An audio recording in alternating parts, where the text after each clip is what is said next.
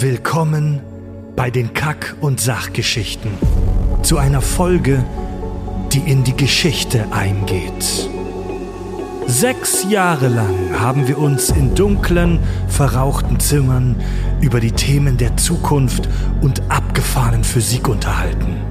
Und dann kam die Einladung. Die Kakis und das Team Kirschwässerle haben ihre Sachen gepackt und reisten in die Schweiz zum größten Labor für Teilchenphysik der Welt. Wir waren am CERN. In dieser Folge hört ihr, ob wir ein schwarzes Loch erzeugen konnten, wie es mit der Erforschung der Antimaterie steht, was wir an der Verkabelung des legendären Atlas-Detektors auszusetzen hatten und wir erklären euch, was am CERN überhaupt gemacht wird. Viel Spaß bei unserem Ausflug in die Katakomben des Teilchenbeschleunigers. Total banale Themen werden hier seziert. Scheißegal wie albern, hart analysiert. Darüber wird man in tausend Jahren noch berichten. Das sind die Kack- und Sachgeschichten. Hallo und herzlich willkommen bei den Kack- und Sachgeschichten. Mein Name ist Fred und ich befinde mich hier gerade in einem geheimnisvollen Raum. Ich stelle erstmal kurz die Leute vor, die mit mir hier sitzen. Das Team Kirschwässerle. Ihr kennt sie aus äh, mittlerweile vielen, vielen Jahren bierschwangerer Sci-Fi-Tech und geilem Pseudophysik-Schwafelfolgen. Zu meiner Linken sitzt äh, der liebe Andi. Guten Abend. Außerdem habe ich dabei Mario. Ich sag Servus. Auch Fabio. Hi. Und wir haben noch eine geheimnisvolle vierte Person bei uns sitzen. Es ist ein äh, zweiter Mario, deswegen äh, müssen wir mal gucken, wie wir dich nennen. Hallo, lieber Mario! Yeah.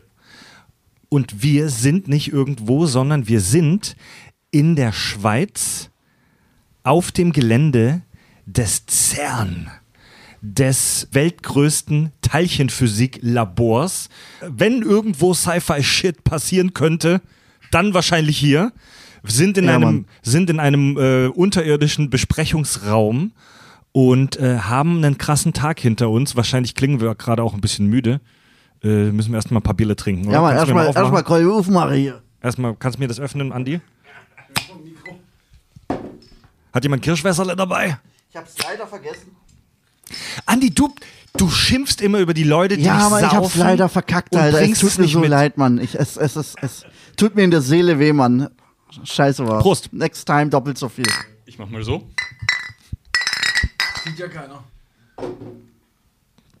Wir haben einen krassen Tag hinter uns. Wir haben nämlich eine Besichtigung gemacht der krassesten Dinge, die man hier auf dem CERN-Gelände sehen kann. Wir werden jetzt, äh, wir machen eine schöne Laberfolge. Wir reden über das CERN, was wir alles gesehen haben, über unsere Eindrücke. Ähm, versuchen vielleicht hier und da auch äh, dem Laien zu erklären, was hier passiert, aber ich muss gleich den Disclaimer vorausschicken, dass diese Folge nicht den Anspruch hat, ähm, Teilchenphysik wirklich in der Tiefe zu erklären. Also wir wollen und müssen da ein bisschen oberflächlich sein, weil wir jetzt alle leider keine ähm, Profiphysiker sind. Mario, du bist äh, Hörer von uns, schon seit eigentlich fast der ersten Stunde, seit der vierten Folge und hast uns vor Jahren eingeladen hierher ins CERN. Ja, wie bist du auf die Idee gekommen, Mann? Boah. ja, ähm, von dummen Leuten kommen dumme Ideen, ja. Und ähm, da muss man sich mit anderen dummen Leuten zusammensetzen. Also Ja. war die Einladung natürlich offensichtlich. Geil, du hast uns schon vor Jahren eingeladen, vor zwei oder drei Jahren und wegen Corona hat sich's immer wieder verschoben und jetzt haben wir es endlich geschafft, hierher zu kommen. Kannst du vielleicht zwei Sätze zu dir sagen?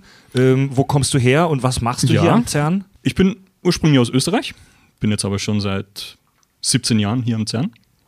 Wow. Bin ähm, diplomierter Informatiker, habe dann mein Doktorat in Statistik gemacht und arbeite hier im Atlas-Experiment im Computing. Geil. Also anders als Farb bist du ein Mathematiker, der wirklich was mit Mathe macht. Äh, Ich wünschte, aber die, der Großteil meiner Zeit beschäftigt sich damit, mit Leuten zu reden und Präsentationen zu basteln. War das schwer, uns hierher einzuladen? Wie hast du das gemacht? Nee, musstest, das- musstest du unseren Namen verschleiern, Kack- und Sachgeschichten? Nee, der steht öffentlich in der Datenbank drin und das sieht man jetzt schön zwischen den äh, Protocol Office Visits für Minister und äh, Präsidenten steht da wunderschön Kack und Sach dazwischen drin. Voll geil. Und du dachtest, das wäre mal was für uns, das anzugucken. Übrigens, äh, Tobi und Richard sind auch dabei. Und äh, Andis Frau ist auch dabei. Die sitzen gerade im Hintergrund. Äh, Tobi und Richard sitzen gerade in der Ecke und zocken auf dem Handy den, äh, ein Browser-Game, bei dem man Antiprotonen herstellen kann. Sie, sie haben mir schon gesagt, dass sie überhaupt nicht checken, was sie da machen, aber das Game macht Spaß. Leute, wie hat es euch gefallen heute, der Tag? Vielleicht mal ganz allgemein. Wir haben, wie gesagt, einen langen Tag hinter uns, haben viel gesehen, waren am, haben den LHC gesehen, Atlas-Experiment, Antiprotonenfabrik, Data Center. Äh, können wir vielleicht gleich noch zu den einzelnen Sachen äh, ein paar Sätze sagen. Wie war der Tag für euch? Fantastisch, Mann. Also ein, ein, ein wirklich sehr eindrucksvoller Tag für mich. Vielen Dank auch nochmal für die Einladung von meiner Seite. Ich fand das richtig, richtig geil. Es hat so smooth angefangen mit dem SC, wie der auch immer ausgesprochen heißt. Das äh, kann der Mario gleich sagen. Ne? Also dieser erste äh, äh, Teilchenbeschleuniger, den sie hier gebaut haben in den 50er Jahren. Synchrozyklotron. Dankeschön. Oder? Ja. Und äh, das, das hat so ganz smooth angefangen. Ähm, 50er Jahre Technologie, ein kleiner Kasten im Vergleich zu dem, was dann später gekommen ist. Ne? Und äh, da bist du so reingekommen und hast gedacht, ah ja, ganz nett. Ja, und dann ging's los, dann sind wir zum Atlas. Das hat mich echt von den Socken gehauen. Diese riesige Anlage, 100 Meter unter der Erde, fährst du mit dem Aufzug da runter. Äh, Es ist schon richtig geil, werden wir wahrscheinlich auch gleich noch mal im Detail drüber quatschen. Und dann hat man noch einen Kollegen von Mario dabei, den Robin, äh, meine ich, heißt er, ne? Robert. Robert, Entschuldigung. Ah, und der, der ist ja äh, Diplomphysiker und hat dann hier noch äh, über die Antimateriefabrik äh, gelabert und das war auch höchst interessant. Ähm, da, äh, also wirklich alles in allem fantastisch und ich habe viel Bier getrunken und gequarzt. Geil, ja, gest, wir haben gestern vor dem Hostel einen halben Kasten Bier schon gekillt, der eigentlich für die Aufnahme jetzt war. Äh, ja, wie hat's Farb Mario, wie hat's euch gefallen? Ja, es war absolut gigantisch und ähm, äh, besonders der Atlas. Das Ding ist einfach riesig. Den Schaltplan von dem Teil möchte ich echt nicht sehen. Da hat mir Mario auch schon erzählt, das ist wirklich ein ja, 10, Me 10 Zentimeter hoher Wälzer.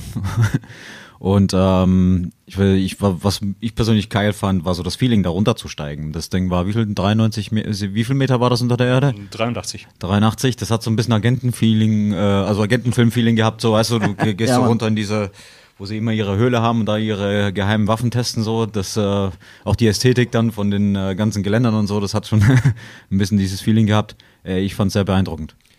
Fupp. Ja, wir müssen ja mal das Mikro hin und her reichen, wir haben nicht genug Mikros. also was ich halt richtig geil finde und wofür ich dankbar bin, ist halt, dass wir Sachen sehen durften, die die meisten Menschen nicht sehen dürfen oder wo man einfach Ja. normalerweise nicht hinkommt. Und es war schon ein bisschen Perlen vor die Säue, wenn wir ehrlich sind. Also wir sind da schon ein bisschen wie vom Berg gestanden, haben halt geklotzt, aber es ist mega geil. Wenn ich mir dann den Atlas angucke mit den ganzen Käbelchen und Scheißdreck, ey, was da an, was da in Arbeit reinläuft und dass es überhaupt funktioniert. Also wenn man, wenn man schon mal in einer Firma gearbeitet hat, die irgendwas mit Elektronik zu tun hat und das Ding sieht, denkt man, wie, wie kann das gehen? Übrigens, liebe Hörer, wenn ihr das äh, sehen wollt, schaut mal auf unserer Insta-Seite vorbei und äh, außerdem planen wir ähm, auch bei äh, YouTube auf unserem YouTube-Kanal ein Filmchen zu veröffentlichen, weil wir haben fleißig mitgefilmt heute am CERN, äh, den ähm, Richard, Tobi und ich dann nochmal äh, kommentieren. Also es ist praktisch Double Feature, Podcast-Folge mit Team Kirschwässerle und parallel Video mit Classic Kaki Cast äh, bei YouTube. Unbedingt mal reinschauen. Ist das wirklich so? Diese Führung ist für Normalsterbliche, die wir heute gemacht haben, so nicht verfügbar. Die kannst du nicht bei Jochen Schweizer buchen, sondern die ist praktisch Studenten, Wissenschaftlern, Staatsoberhäuptern und Podcastern vorbehalten. Tja, prinzipiell muss jemand am CERN kennen, ne? weil Ja. sonst hast du nur Zugriff auf die, äh, auf die seichte Tour mit den ähm, mit dem SC, dem Globe und vielleicht das Atlas Visitor Center. Ja. Weil ich, ich erinnere mich noch gestern Abend, als wir den Kasten halber gekillt hatten, da haben wir, da hat sich eine belgische Physikstudentin zu uns gesellt und äh, nach einer Zeit hat sie gesagt, ja, äh, I had the privilege to see the Atlas with uh, three other students together uh, after all these years and you guys come here and see it because of podcasting. Ja, Mann. Ich möchte mal ganz kurz nur einordnen oder kurz erklären, was das CERN überhaupt ist, weil für viele ist das immer noch sehr abstrakt und ich glaube, viele wissen das gar nicht. Kommt ein Alien auf die Erde? Kommt ein Alien auf die Erde? Also mal so Kurzfassung. CERN Gib's steht mal einen Tobi. Ster äh, CERN steht für, äh, CERN Mario kann das richtig aussprechen. Ähm, äh, ursprünglich stand es für Conseil Européen pour la Recherche Nucléaire, also der Europäische Rat für Nuklearforschung. Und irgendwann ist das offiziell umbenannt worden in äh, European Laboratory for Particle Physics. Aber die Abkürzung dafür war halt nicht so toll. Und ich weiß jetzt Ja. nicht genau, wer das war, aber irgendwer hat dann vorgeschlagen, na gut, dann lassen wir die Abkürzung halt, wie sie war. Ja. Also das CERN ist ein Riesengelände in der Nähe von Genf in der Schweiz. Ist ein riesengroßes Labor, ein Campus, ähm, eine Großforschungseinrichtung. 23 Länder arbeiten gemeinsam mit am CERN. Es hat über 3000 Mitarbeiter vor Ort und es gibt in Europa über Zehntausende Gastwissenschaftler und Leute, die da mitarbeiten und mit dem CERN im Kontakt stehen und an Experimenten arbeiten. Der Teilchenbeschleuniger, der LHC, zu dem wir nachher noch kommen, und die Dinge, die an ihm dranhängen, dieses Gebilde gilt als die größte Maschine der Welt, hat 27 Kilometer Umfang, hat ein Jahresbudget von einer Milliarde Euro. Das CERN ist der Geburtsort des äh, World Wide Web und naja, das, das CERN und der LHC ist im Prinzip die größte, aufwendigste und teuerste Projekt der Menschheitsgeschichte nach der Internationalen Raumstation. Die ISS ist das einzige Projekt auf der Welt, das größer ist als der CERN. Die ISS hat 17 Milliarden Budget. Heftiger Scheiß, Mann. Ja. Stimmt, ja, und ich glaube, das wissen viele nicht, dass im Prinzip hier das Internet erfunden Ja. wurde. Ne? Vielleicht können wir dazu. Nicht ein, das zwei- Internet. Also, ja, das, Das World Wide Web. Vielleicht können wir dazu mal ein, zwei, drei, acht Sätze sagen. Warum, woher? Ähm, das war ursprünglich eine Idee, den Dokumentenaustausch zwischen den Wissenschaftlern einfacher zu machen. Weil sonst Sachen ausdrucken und ins Nachbarbüro bringen ist jetzt nicht so toll, wenn man tatsächlich ein Netzwerk zur Verfügung hat. Dann kann man das auch äh, elektronisch erledigen, viel schneller. Da kann man den Dokumentenaustausch äh, auch elektronisch gestalten. Das ist natürlich viel effizienter. Und ähm, dann hat Tim Berners-Lee einen, ein Position Paper, ein White Paper geschrieben. So, so stelle ich mir das ungefähr vor. Ähm, du hast Seiten, wo du Elemente hast. Wenn du da drauf drückst, springst du woanders hin. Klassiker Hyperlink. Und äh, das ist dann zurückgeworfen worden mit den Worten, ja, das klingt ganz interessant, aber naja, Braucht man das überhaupt? genau. Ist dann trotzdem gemacht worden und das Ergebnis sehen wir jetzt. Geil. Ja, heute kann man damit Pornofilme gucken. Auch. Oder Podcasts hören. Noch schlimmer. Ja. Ja. Ganz kurz zur Geschichte de, des CERN.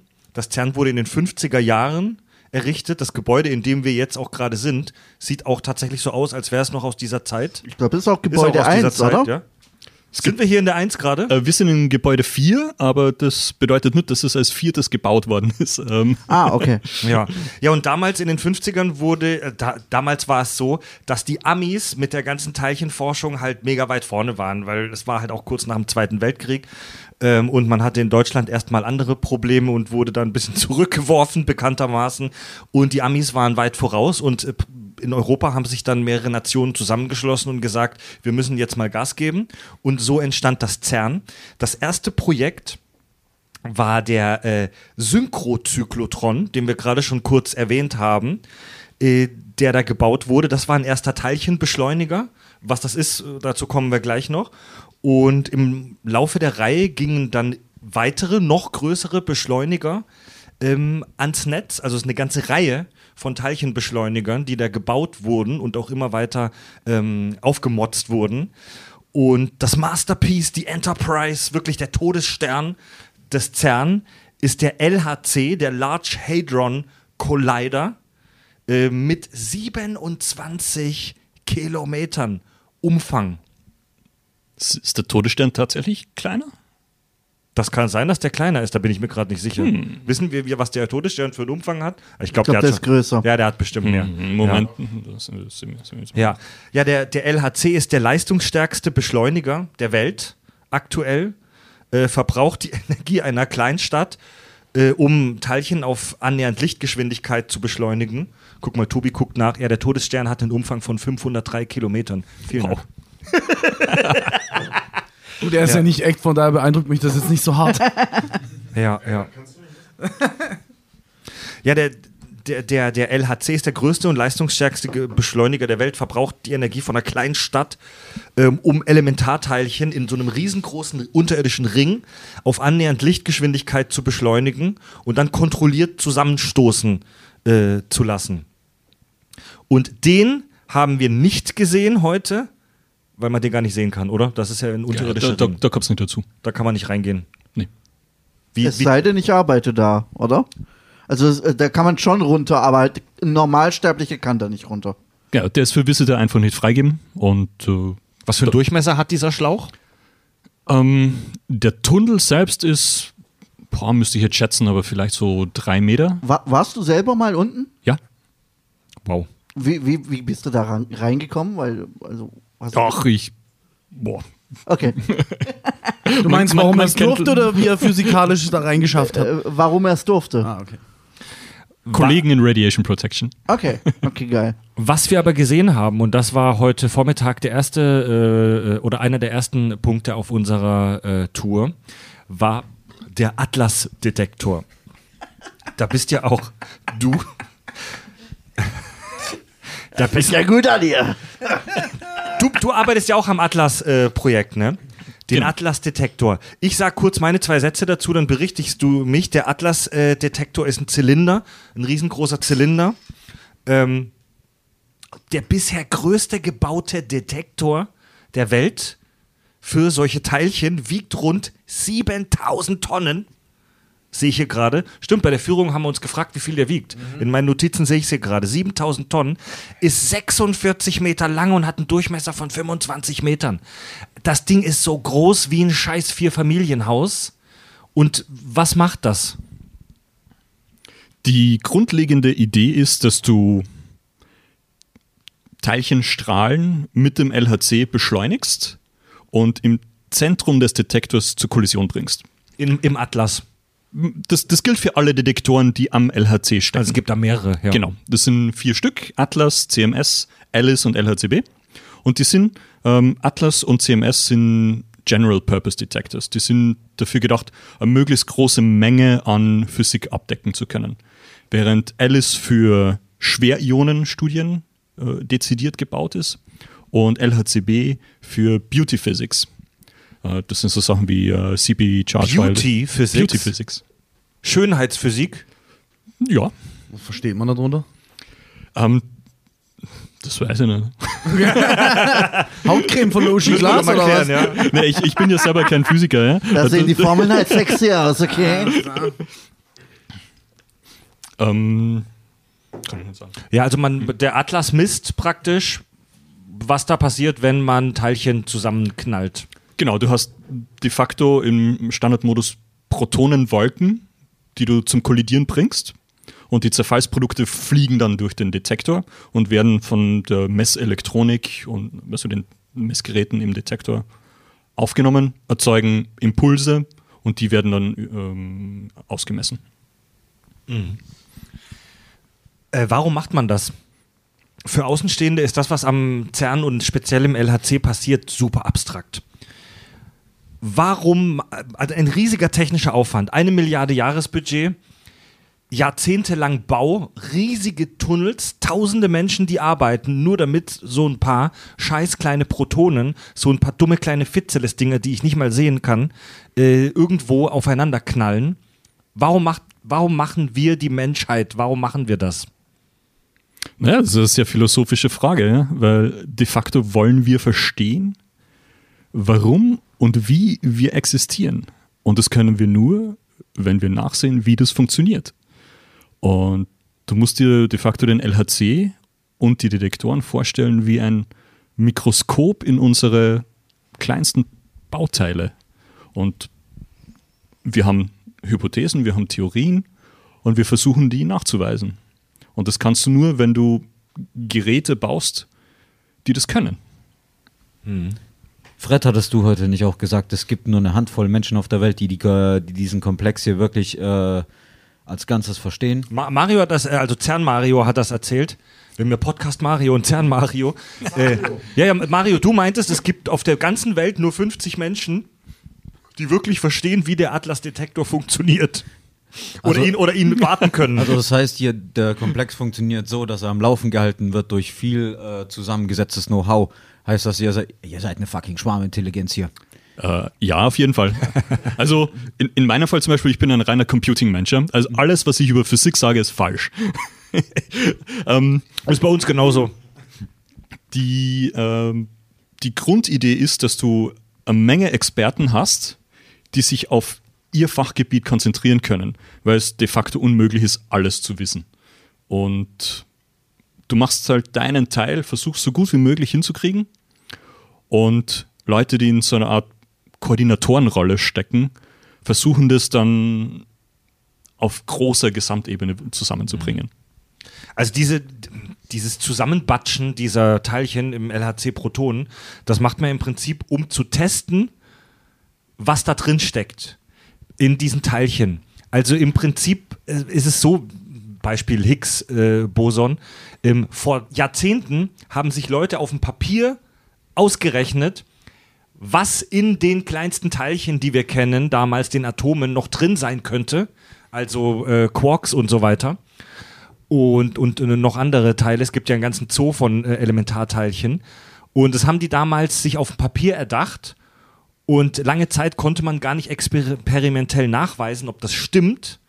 Und das machen wir in diesen Teilchenbeschleunigern. Wir ballern die aufeinander, gucken, was rauskommt und gucken, ob das mit dem übereinstimmt, was diese Leute vorhergesagt haben. Ja, Du willst ja auch irgendwann mal deine Theorie, die du aufstellst, ähm, bestätigt wissen. Du willst ja wissen, habe ich jetzt eigentlich mal recht oder nicht? Hat die Physikwelt recht mit dem Higgs-Boson oder ist das absoluter Bullshit? Sind wir auf dem Holzweg?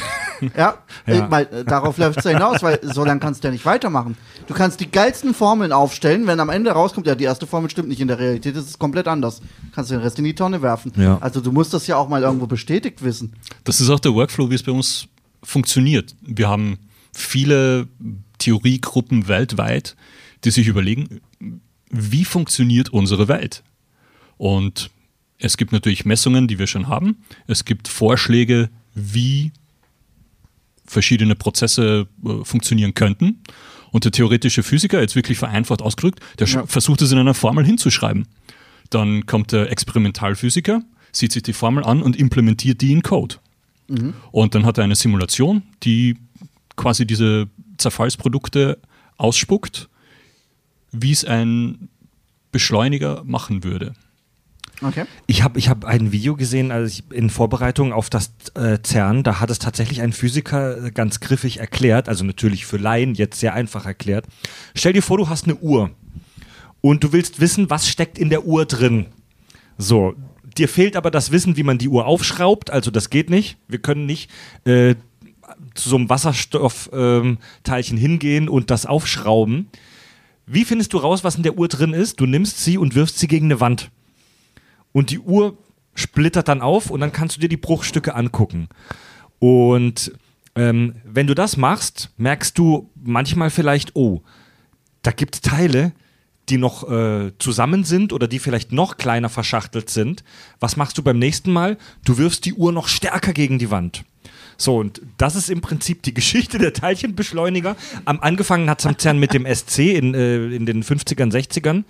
Ähm, das war noch ein relativ kleiner Beschleuniger, den haben wir auch heute gesehen. Der, passt, der passte im Prinzip in einen großen Raum rein, dieser erste Beschleuniger. Und die wurden im Laufe der Zeit immer größer. Und bei Teilchenbeschleunigern ist die, die eine Kennzahl, die du haben willst, immer die, die Energie, mit der du Teilchen aufeinander schleuderst. Die wird in Elektronenvolt gemessen und am Anfang beim ersten SZ, äh, beim ähm, SZ, beim Synchrotron waren das ähm, 0,6. 600 Mega äh, Elektronenvolt. Und Vielleicht, vielleicht nur kurz, ein Elektronenvolt ist die kinetische Energie, die du mit, äh, anders ausgedrückt, ein Elektronenvolt ist die Energie, die ein Teilchen mit einer Beschleunigung von einem Volt ja. bekommt. Das ist eine Einheit, mit der man äh, die Energie von so Elementarteilchen misst. Genau. Das erste, das SC, hatte 600 Mega-Elektronenvolt und das CERN hat jetzt nach der Aufrüstung, es wurde gerade wieder aufgerüstet, 14 fucking Tera Elektronenvolt, also zwei Größenordnungen, also zwei, zwei, wie sagt man, Nullstellen mehr. Und Bullshit.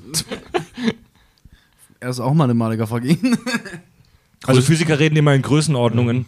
Größenordnung ist das richtige Sech, Wort. Bullshit, sechs, Null- zwei Größenordnungen sind sechs Nullstellen. Ja, aber ihr wisst, was ich meine. Also ein viel, viel, eine viel größere Energie. Und je, je krassere Energien du da äh, aufbaust, desto besser kannst du gucken, was in diesen Teilchen drin steckt. Ist das so? Habe ich das richtig ausgedrückt? Ja, in meinem laienhaften Verständnis ja. Ja, desto näher kommst du an die Lichtgeschwindigkeit ran, ne? In der Beschleunigung von den Ja. Teilchen.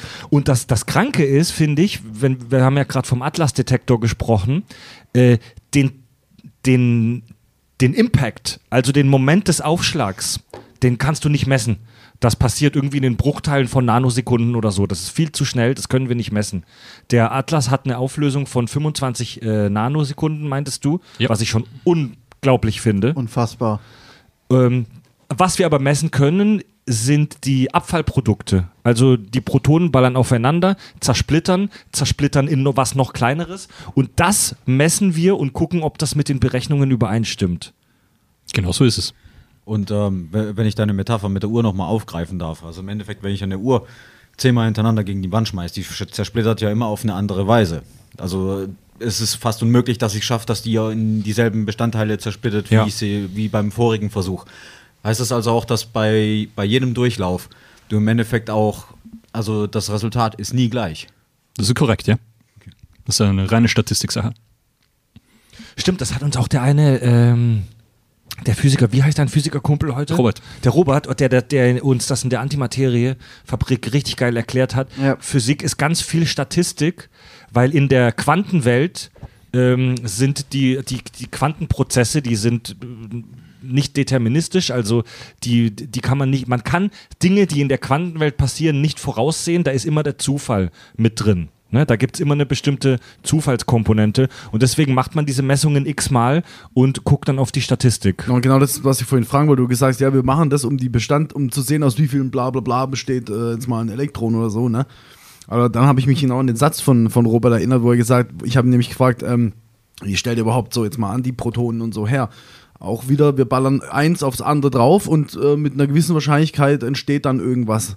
Aber ja, die Analogie mit, es zersplittert immer anders, so, so ist, glaube ich, verständlich. Ne? Mal kommt ein Antiproton raus, mal nicht. Heißt aber nicht, dass es nicht potenziell drin wäre, blöd gesagt. Genau. Du musst dir ja vorstellen, jetzt mit dem, um, das Beispiel mit der Uhr ist richtig gut, weil äh, de facto sind Zahnräder, ja? Ja. Und irgendwann kommt halt ein Zahnrad raus, das zufällig mit einem anderen Zahnrad von einer anderen Kollision zusammenpasst und dann fangst du an zu überlegen, mhm, vielleicht hat es da was dahinter. Ja. Und dann fangst du an, einfach Statistik sammeln und irgendwann merkst du, dass es mit an Sicherheit grenzender Wahrscheinlichkeit zwei unterschiedliche Zahnräder geben muss, die perfekt ineinander passen.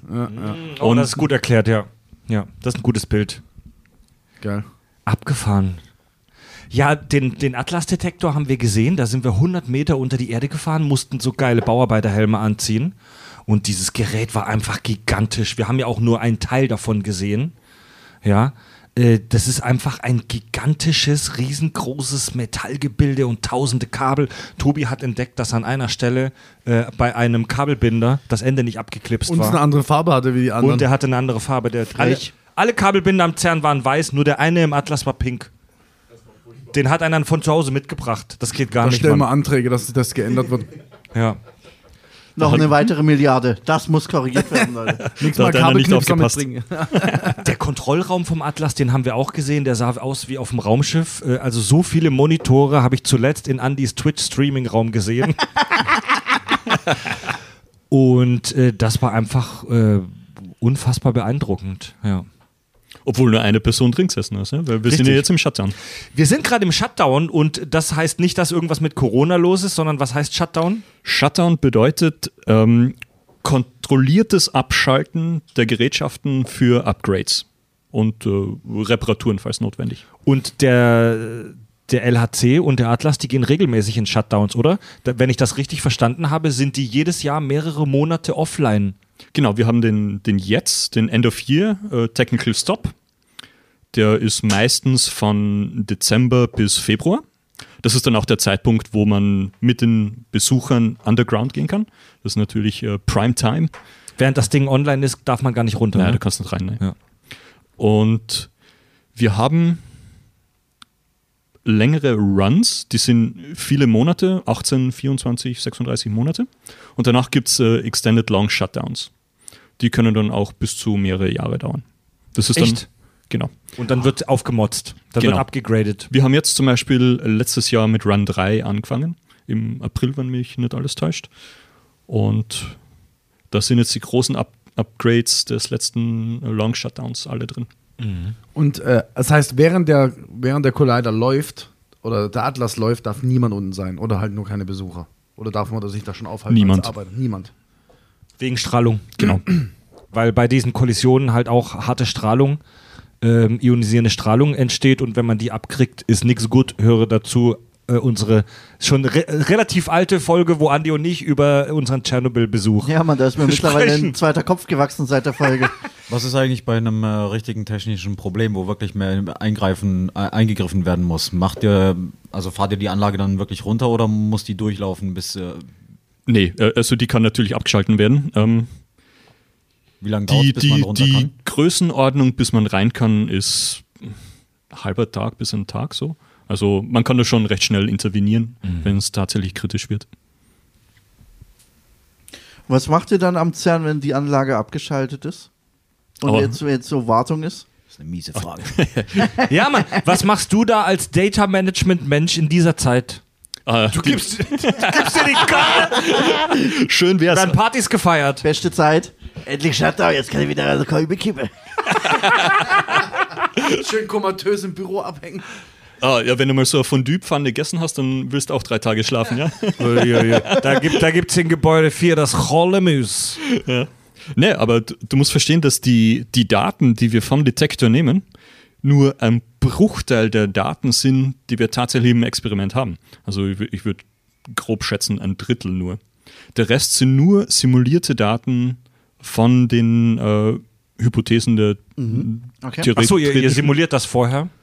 Das läuft die ganze Zeit. Also, also vielleicht zur, zur Erklärung der Infrastruktur. Ähm, wir haben ja nicht nur das Rechenzentrum am CERN, wir haben weltweit 110 Rechenzentren zusammengeschalten Ach du Scheiße. in Worldwide LHC Computing Grid, die äh, Rechenkapazität zur Verfügung stellen und Speicherkapazität, sowohl in Disk, also Festplatten, und auf äh, magnetischen Bändern. Und Ist das ein Aufwand, Alter? Ich brech zusammen. Und die Berechnungen laufen natürlich die ganze Zeit weiter, Mhm. egal ob der Beschleuniger läuft oder nicht. Das bedeutet nur, dass wir mehr Simulation machen. Okay, also ihr habt quasi, ihr sammelt Daten, während der Dinger läuft und dann habt ihr irgendwann einen vollen Topf und den könnt ihr locker auch ein Jahr, sag ich mal, weiter auswerten, ohne dass der Beschleuniger läuft. Genau. Äh, die, die Rohdaten werden die ganze Zeit neu prozessiert mit neuen Algorithmen, Okay. neuen Untersuchungen. Und ähm, das führt dazu, dass das System einfach permanent ausgelastet ist. Das heißt, wir versuchen wirklich den, den Durchsatz des Gesamtsystems so hoch wie möglich zu halten. Ja. Und das führt halt dazu, ähm, dass auch äh, das System nie aufhört. Es führt halt einfach nur dazu, dass die Arten der Berechnungen leicht anders sind, wenn der Beschleuniger und der Detektor laufen, weil dann zusätzlich auch die äh, Derivations von den Rohdaten passieren müssen. Boah, ey, mal ganz kurz off topic. Es war heute ein richtig geiler sonniger Tag und ich gucke mich gerade um hier im Raum. Äh, Tobi, Richard und äh, Andis Frau genießen ja hier gerade Live-Podcast. Ey, wir haben alle einen leichten Sonnenbrand. Fick mich ins Knie, Alter. Ihr seid, ihr habt alle rote Fresse. Es liegt daran, Ich weil wir aus der Kälte hier Sternhagel voll reingekommen sind. verfickte Mann. Scheiße. Du hast einen scheiß Sonnenbrand.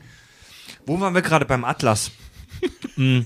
also es gibt bei in unserer äh, geliebten Serie The Big Bang Theory gibt es mal so diesen Gag. Was gibt's Neues in der Physik? Naja, seit 70 Jahren nicht wirklich was. Ja.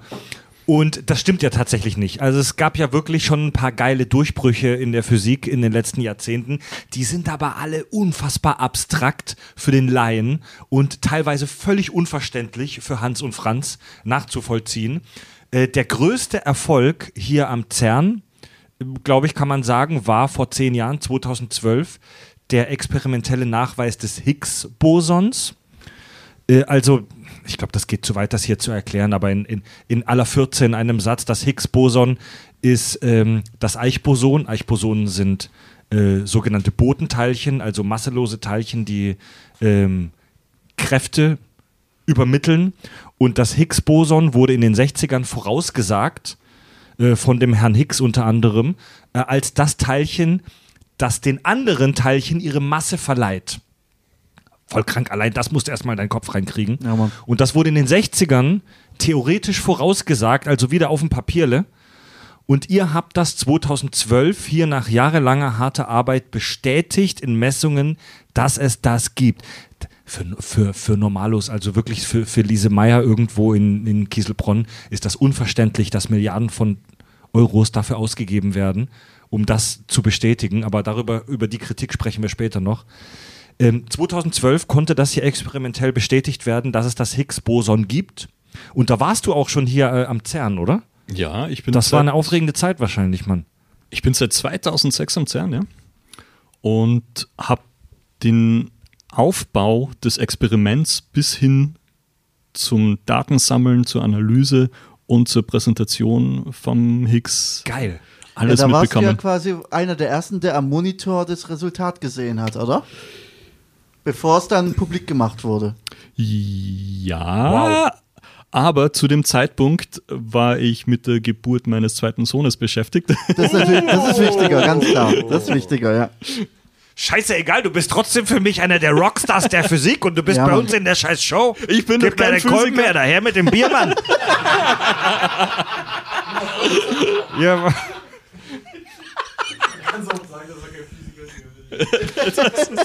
Es wird einfach gekonnt ignoriert. Super geil. Ja, aber da haben bei euch die Sektkorken geknallt, ne? Es gibt, Ja. Aufn es gibt Aufnahmen, wie man in irgendeinem CERN-Versammlungsraum alle möglichen Leute sieht, hunderte Leute, die da versammelt sind und der Herr Hicks selber, der das vorausgesagt hat, in Tränen ausbricht und sagt, ich hätte gar nicht geglaubt, dass das zu meinen Lebzeiten noch nachgewiesen Das werden war kann. wunderbar. Das war wunderbar. Warst du auch da im Raum dabei? Nee, ich war im Krankenhaus. Ach so.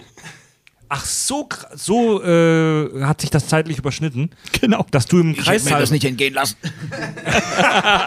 Ich, ich kriege ein Kind, ich muss zum CERN, das Higgs-Boson wurde nachgewiesen. Wow, aber das war schon ein geiles Gefühl, oder? Das war, das war unglaublich, ja. Und, und ich habe auch Comic Sans deswegen nicht live erlebt. Ah.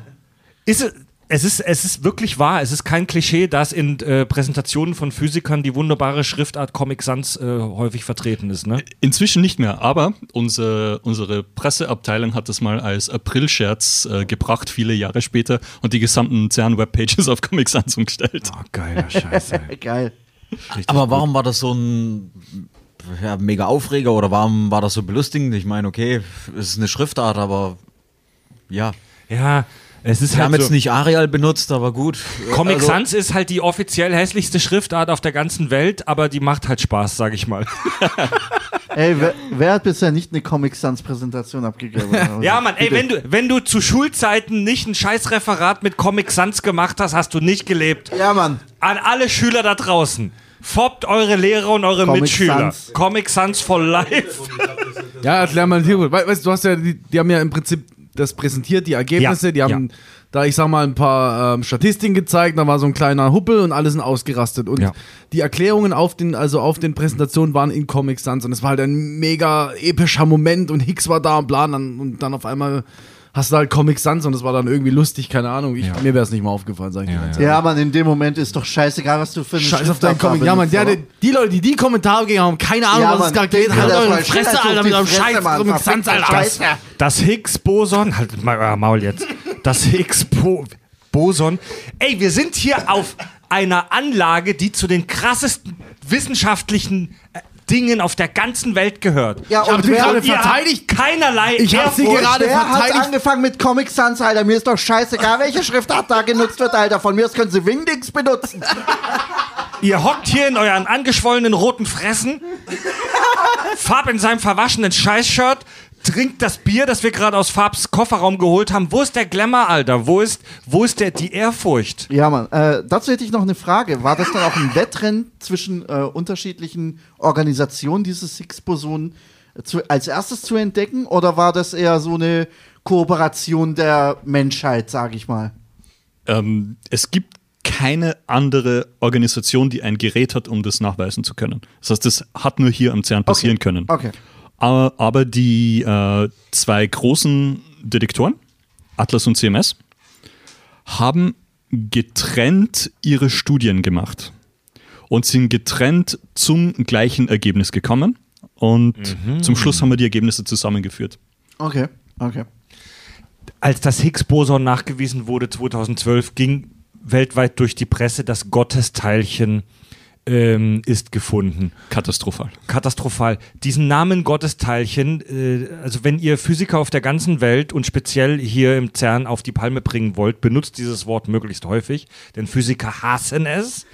Als dein äh, Kumpel und Kollege Robert, der uns heute die Antimateriefabrik gezeigt hat, als ich das Wort Gottesteilchen, ich habe ihm eine Frage gestellt und habe dann provokant Gottesteilchen gesagt, meine ich, so ein ganz kurzes Zucken in seinem, in seinem Gesicht gesehen zu Ja, aber haben. sein linkes Auge hat so ganz kurz gezuckt. Ganz kurz, Ja. für eine Nanosekunde hat sein Gesicht gezockt. Und äh, warum bezeichnet man dieses, bezeichnete man dieses Scheißding in der Presse als Gottesteilchen? Die Story dazu ist ganz absurd. Ähm, das war anscheinend ein Journalist, der eine Aussage eines Physikers falsch interpretiert hat. Ähm, die Aussage war, we, we can't find that goddamned particle.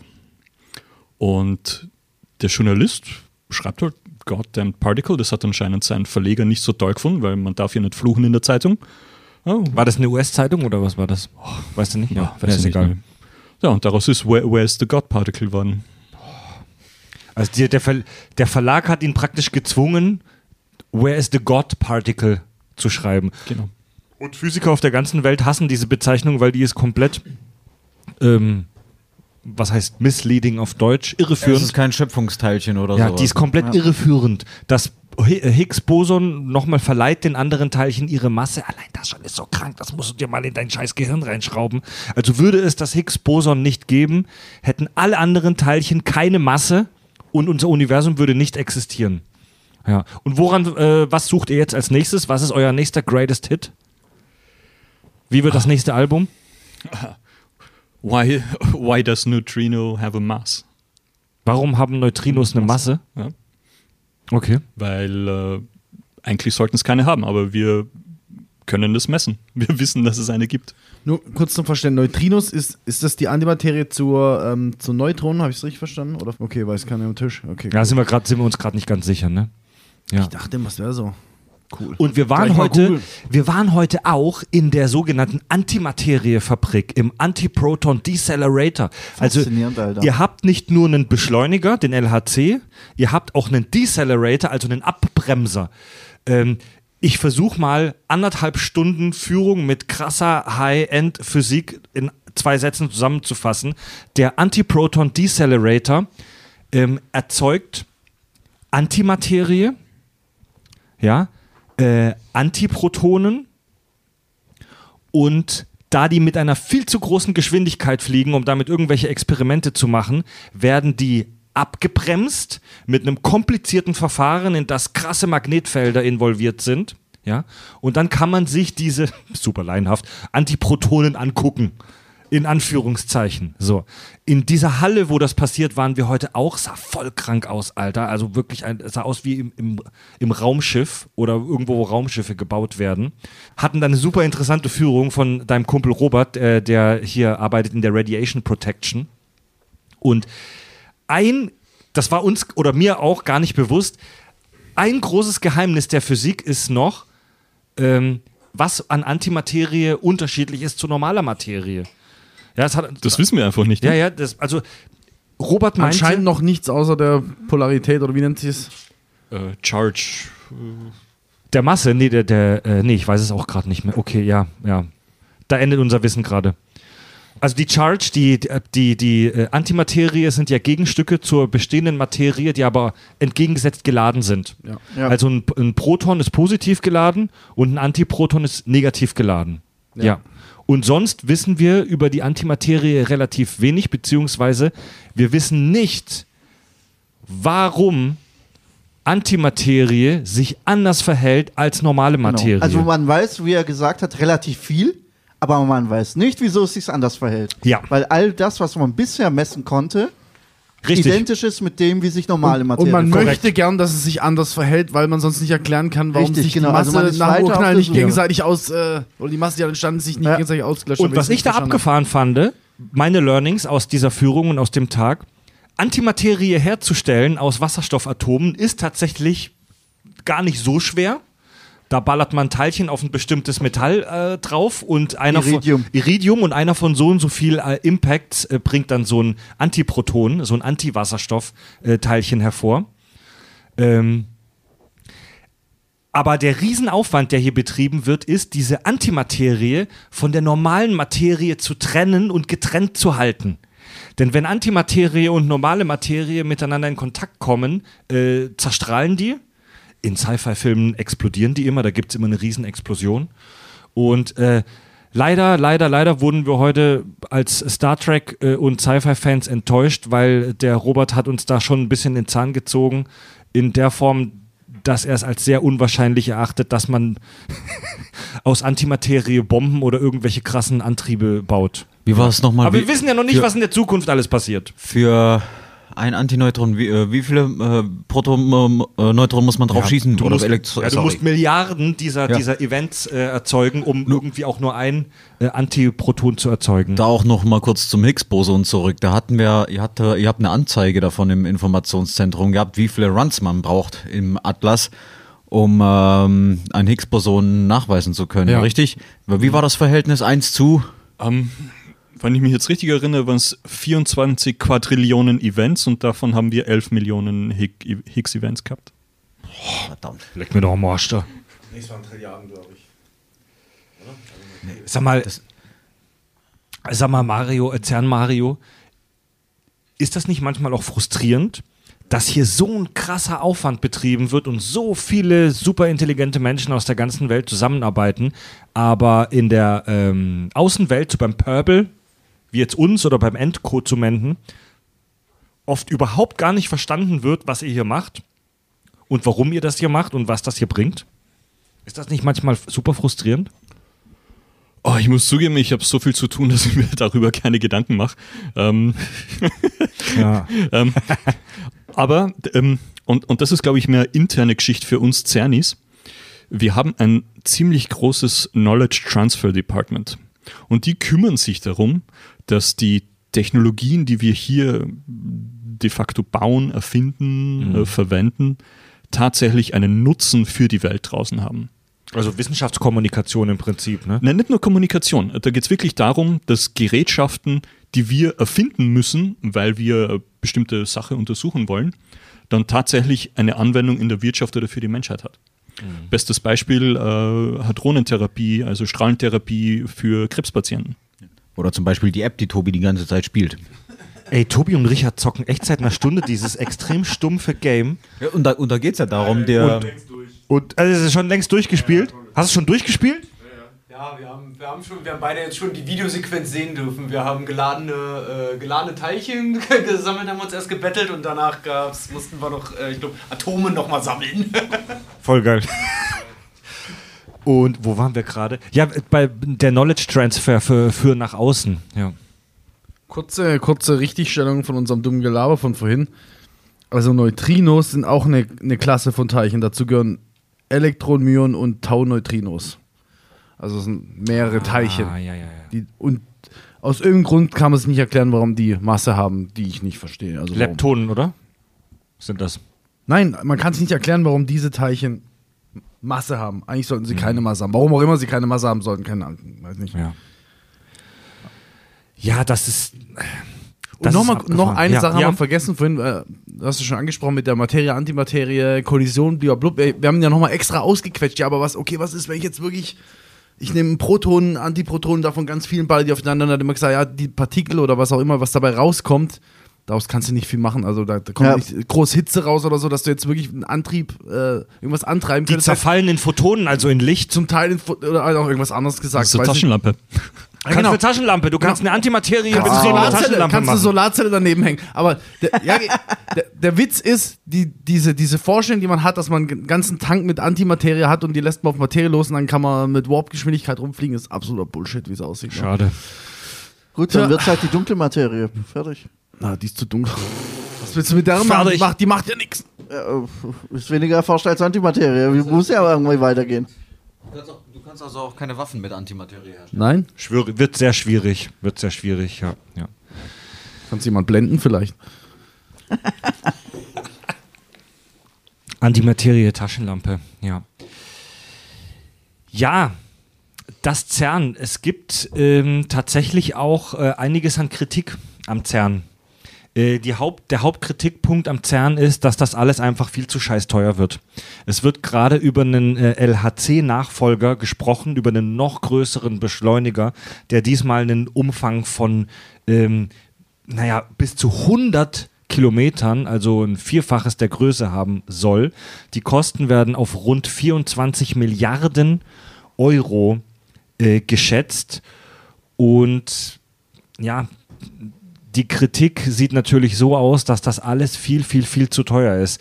Äh, die Kritik sieht so aus in Zeiten von, von Klimawandel und Überbevölkerung äh, und einem Haufen Scheiße auf der Welt, werden Milliarden und Abermilliarden von Dollar dafür ausgegeben, äh, um nach abstrakten Naturgesetzen äh, zu forschen. Und es gibt Leute, die sagen, ey, bevor wir jetzt darüber lästern, ich kann die Kritik sogar ein bisschen nachvollziehen.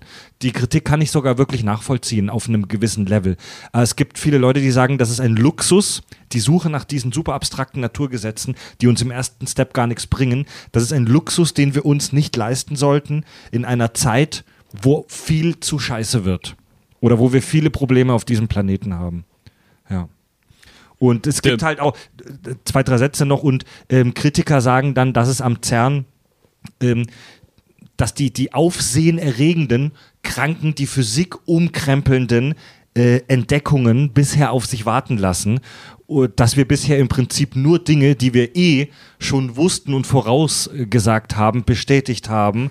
Und dass es fraglich ist, ob wir da in der Zukunft überhaupt noch so viel rausfinden und so viel Kohle reinballern sollen. So sieht die Kritik aus. Ja. Boah, d- d- das, das Ganze ist eine sehr philosophische Frage und das baut irgendwie auf der Idee auf, dass das Geld, das du dir damit einsparen würdest, für etwas anderes Sinnvolles ausgeben würdest. Da stellt sich die Frage, was mache ich mit dem Geld? Das Problem ist jetzt natürlich, dass das Funding vom CERN, von den Mitgliedstaaten, wirklich zu einem großen Teil in den Mitgliedstaaten wieder zurückgeht. Das ist nicht so, dass das in einem äh, schwarzen Loch hier am CERN verpufft. Ähm, Schwarzes Loch. Oh, da kommen wir auch noch dazu. so, äh, best, bestes Beispiel ähm, für Österreich zum Beispiel, der, der, Jahr, der Jahresbeitrag von Österreich ans CERN ist 25 Millionen Euro. Das ist im, Deutschland zahlt ungefähr 200 Millionen Euro. ja, im Großen und Ganzen ist das nicht wirklich viel, wenn man sich das am äh, den Jahresausgaben de, eines Staates ans, anschaut. Ja? Und das führt aber dazu, dass die Länder äh, Rückführungen dieser Gelder kriegen. Das heißt, du hast zum Beispiel Firmen in Österreich, die sich extrem gut auskennen, wie man einen Kran baut oder wie man einen Tunnel bohrt. Und das sind dann Firmen, die in den Mitgliedsländern beauftragt werden, das zu tun. Das heißt, äh, de facto zahlen sich die Mitgliedstaaten selbst. Das ist nicht Geld, das einfach verpufft irgendwie. Das wird in die Wirtschaft wieder zurückführt. Das heißt, diese, dieser äh, Kommentar, dass das Geld einfach verschwindet und für irgendwas Sinnloses ausgegeben wird, ist einfach von der, von der Grundidee her falsch, weil das, weil das im Wirtschaftskreislauf bleibt. Das ist gleich in der Weltraumforschung. Das ist immer, ganz ehrlich, das ist. Ach, das ist oh Mann, ich versuche mich jetzt nicht komplett aufzuregen, Mann, aber sind wir Doch, mal fahr, ehrlich. bitte, mach's. Sind wir mal ehrlich. Das sind, das sind einfach noch schlimmere Laien als wir, die nicht verstehen wollen, dass, dass der Weg des Zieles und dass unterwegs so viel erfunden wird, wovon auch die profitieren, wie auch das scheiß World Wide Web, was irgendwann, ne, oder auch Internet und so weiter und, und, und Kranken, also Medizintechnik was weiß ich, wo, was da alles daraus entstehen kann. Nur weil wir ein kleines Boson finden wollen, was jetzt die, die Masse jetzt nicht versteht, was wir da machen wollen, ne? oder auch wir nicht verstehen, da könnte ich mich so aufregen, Alter. Das ist echt so furchtbar. Es ist, das Problem ist halt, dass Grundlagenforschung, also hier wird ja wirklich Grundlagenforschung gemacht. Ähm, was hält unsere Materie im Innersten zusammen? Unser Universum. Ist doch egal. Ist Was doch ist, egal. also was, was sind die kleinsten, die fundamentalsten Dinge, die die Regeln unseres Universums äh, beeinflussen und, naja, kreieren? Und das zu So. verstehen kann uns ja was Und- Teufel was für Vorteile in der Zukunft äh, bringen. Also die, die praktischen, die, der praktische Nutzen vom CERN, der ist momentan tatsächlich, korrigiere mich gerne Mario, aber der ist gleich null.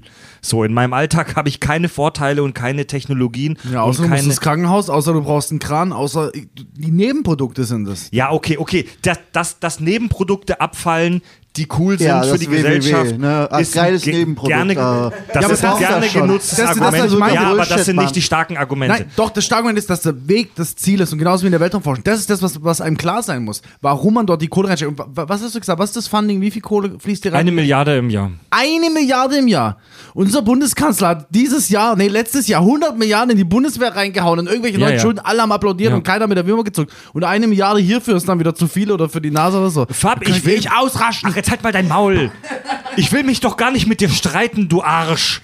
Ich will mich mit der Menschheit streiten. Nein, Fab, du bist aber auch so ein engstirniger, fokussierter Wichser. du Fab brauchst, hat doch absolut Er hat recht. vollkommen Fab- recht. Er hat vollkommen ja, ich weiß, aber Fab braucht immer einen Gegenpart, den ich immer spielen muss. Ich muss immer die undankbare Aufgabe machen. Fab, Irgendeinen muss ich nein, ja anschreien, du Wichser. Fab, du darfst immer die lustigen und coolen Sprüche machen Okay, im Team. Kirschwässerle. Ich muss immer den, den schlecht gelaunten Moderator machen, Du weil könntest Fab ihm einfach mal zustimmen, das machst du ja auch nicht. Fab rastet, komm, Fab darf die lustigen Sprüche machen und cool und cool auf irgendwelche Esoteriker einschlagen. Ich muss immer den Gegenpol zu Fab machen. Ich hab die Schnauze voll, Mann. Ja. Ich will ja mal eine Folge andersrum machen. Ich moderiere verkack's hart und du darfst ausrasten. Da Fred geplatzt ist, übernehme ich jetzt. Nein, äh, was ich dazu sagen wollte, ähm, ich habe ja gerade absichtlich die, Gegen, die Gegenseite gemacht, des Teufelsadvokat. Also die Kritiker sagen, und ein bisschen kann man es auch nachvollziehen, auf, auf dem Guck mal, er auf kann es einem immer noch Low-Level. nachvollziehen, Alter. Immer noch. ähm, dass da so viel Geld reingesteckt wird. Aber wie jetzt Zern Mario schon gesagt hat, eine Milliarde im Jahr klingt halt nach brutal viel und ist für ein Projekt auch sehr viel, ist bei den jährlichen Ausgaben eines gesamten Staates, aber ja eig äh, eigentlich Es sind ja Pimmel, 23 Staaten. 23 ist Eben ist ein Witz. Und- es ist nur dann nachvollziehbar, wenn, du die, wenn du die Argumente nicht kennst. Nur dann. Grund zurück zum, zum Anfang meiner Argumentation oder nicht meiner Argumentation, Erklärung. Ähm, Ich möchte ja nur Bewusstsein dafür schaffen, warum manche Leute diese Kritik anbringen. Es ist für Laien super, super schwierig, nachvollziehbar, sehr häufig, wenn nicht sogar meistens, was es bringt, so viel Geld in Grundlagenforschung reinzustecken. Und äh, dass, irgendein, dass irgendwelche Sachen nebenher abfallen, äh, so wie zum Beispiel äh, Technologien für die Medizintechnik, ähm, das ist ein gerne genutztes, Argu gerne genutztes Argument, ist, finde ich, aber tatsächlich ein schwächere, sch eines der schwachen Argumente. Eines, da, das stärkste Argument ist, dass wir gar nicht wissen, was uns die Grundlagenforschung in der Zukunft noch bringen kann. Wir versuchen, unser scheiß Universum zu verstehen. Wir wissen nicht, ob die Dinge, die am LHC hier rausgefunden wurden, nutzlos sind oder ob wir in 100 Jahren mit diesem Wissen in andere Sternensysteme Das ist reisen. richtig, aber ich finde trotzdem, dass es ein gutes Argument ist, weil die Leute, die die Kritik anbringen, die- das ist ja immer, ich sag mal so, schön self-centered. Die kriegen schon, was bringt mir das jetzt in meinem Leben? Und Ja, das ist ja die in Anführungsstrichen Kritik. Und um, de, und um das zu erklären, musst du dann auch erklären, warum es ihnen was bringt. Nämlich die. die Außerdem, außerdem ist eher wieder Seitenargument, aber außerdem ist das äh, äh, CERN ein Zentrum, wo sich Wissenschaftler auf, aus der ganzen Welt treffen und auch Kontakte knüpfen und ihr Wissen erweitern und im Prinzip fast wie so eine Art Uni, wie so eine Art, äh, wie soll ich sagen, Ausbildungsort für Menschen aus der ganzen Welt, die Kontakte knüpfen, zusammenarbeiten. Im Prinzip ist es fast eine Art Friedensprojekt. Holy shit. Das ist auch die Grundidee dahinter. Es ist die ähm, CERN Constitution sagt grundsätzlich aus, dass es für friedliche Zwecke gegründet worden ist und nur für friedliche Zwecke äh, verwendet wird. Geil. Und Team Kirschwässerle und Kack und Sach kommen hier aufs Gelände und das Erste, was wir den Antiproton Pro fragen, ob wir eine Waffe daraus bauen können. diese Kritik ist jetzt aber auch nicht groß. Also es ist nicht so, dass Leute da auf die Straße gehen, aber man liest schon hin und wieder irgendwelche Blogbeiträge oder Kommentare auf irgendwelchen Newsseiten. Aber Irgendwelchen wichtigen Macher. ja, wir sind, wir sind auf jeden Fall äh, CERN-Fans, nicht erst seit heute. Das CERN ist ein fast schon mythisch aufgeladener Ort für Wissenschafts- und Science-Fiction-Fans auf der ganzen Welt. Ist auch in einigen Stories aufgetaucht. Bei Trisolaris versuchen die Aliens mit Hilfe von ihr, mit Hilfe ihrer Sophonen, so mikroskopische Spionagedrohnen ähm, in der Quantenwelt, das äh, Oh, CERN- spoilerst du mir gerade das Buch? Ich habe es noch nicht Oh gelesen. fuck, tut mir leid. Musst du schnell Fuck. machen. la la la. Also da passiert was mit dem CERN. ja. Und äh, ja, Dr. Who war, glaube ich, sogar auch mal am CERN, wenn ich mich äh, nicht irre. Und äh, das ist schon ein krasser Ort. Also wir sind wirklich ein bisschen ehrfürchtig. Ja. Ja, auf jeden Fall. Also ich finde, ich finde es erstmal ziemlich geil, dass ähm, die Wissenschaftler hier sehr pragmatisch sind und in den Gebäuden, die teilweise seit den 50er Jahren in Originalzustand hier mittlerweile einen, einen sanierungsbedürftigen Eindruck teilweise machen, trotzdem hart arbeiten und nutzen und äh, das pragmatisch rangehen und sagen, scheiß drauf, wir holen alles hier raus für die Wissenschaft.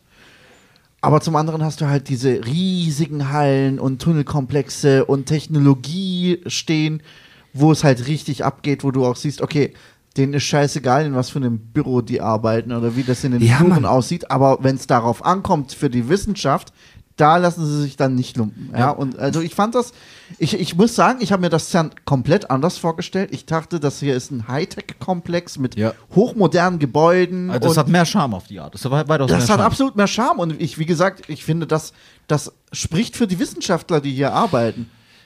Das ist ein guter Punkt, den du ansprichst, äh, Andi. In den, ähm, in den Experimentanlagen wie beim Atlas, beim LHC oder in der Antimateriefabrik, da sieht es aus, als würde da gerade der, das neue Modul für die ISS gebaut werden. Voll krank und alles ist irgendwie mit Alufolie überdeckt. Aber viele der Bürogebäude, du hast uns dein Büro gerade vorhin äh, gezeigt, wo du arbeitest, die sind so ein bisschen äh, ranzig, muss ich leider sagen. Die, die, die sehen wirklich, denen sieht man die 70 Jahre, die sie teilweise alt sind, an. Ähm, ihr habt doch eine Milliarde Euro äh, oder Franken Budget. Ihr müsstet doch hier in Saus und Braus leben. Reicht euch das Budget, die eine Milliarde pro Jahr nicht aus? Reicht das nicht? Bei Weitem nicht. Wir sind wirklich vollständig unterfinanziert. Wir haben viel zu wenig Personal für das, was wir tun müssen. Viel zu wenig für das, was wir tun sollten. Und ähm, wir sparen links und rechts, damit, damit wir die Sachen auf die Reihe kriegen. Und alles, was an Geld reinkommt, wird in die Physik reingesteckt. Und nur äh, die, die peripheren Dinge wie äh, Bürosanierung und so, das muss dann halt anstehen. Verdient man gut am CERN als Mitarbeiter? Ähm, man verdient entsprechend gut, ähm, dem Schweizer Durchschnitt Ingenieursgehältern entsprechend. Man hat den leichten Bonus, weil es eine internationale Organisation ist, dass man von diversen Sachen befreit ist. Zum Beispiel, wir zahlen keine Einkommensteuer. Das, ist natürlich, das ist natürlich ein schöner Bonus. Ähm, aber wir haben zum Beispiel äh, unser eigenes Pensionssystem, wir haben unser eigenes äh, Krankenversicherungssystem. Wir sind nur in keinem öffentlichen System drin. Und das Du muss bist ich doch Beamter, ne? Du bist Beamter. ähm, ja, es, es, es ist eine Art Verbeamtung. Äh, ich bin International Worker, äh, also quasi im Auslandsdienst für Österreich. Aber das führt natürlich dazu, dass ich de facto nur mehr am Pass Österreich bin, aber mein tägliches Leben in Frankreich verbringe. Und Wir waren gestern, wir sind hier ja nur ein paar hundert Meter von der französischen Grenze entfernt. Wir waren gestern Abend, ähm, sind wir alle schon angereist und da sind wir über die französische Grenze gegangen, um einen Döner zu fressen. Und da hast du uns erzählt, dass ähm, die gesamte CERN-Belegschaft, darf, darf man das öffentlich sagen, dass die CERN-Belegschaft auf äh, ein paar Prozent Gehalt freiwillig verzichtet hat, um äh, Kürzungen, um ähm, Entlassungen vorzubeugen. Also ihr seid unterfinanziert. Finde ich krass. Ja, wir, wir haben eine ähm, Crisis Levy dem Direktorat vorgeschlagen als äh, Belegschaft von 2,5 Prozent. Jetzt für das Jahr 2023. Damit haben wir unser monatliches Gehalt äh, dementsprechend reduziert, um Entlassungen vorzubeugen.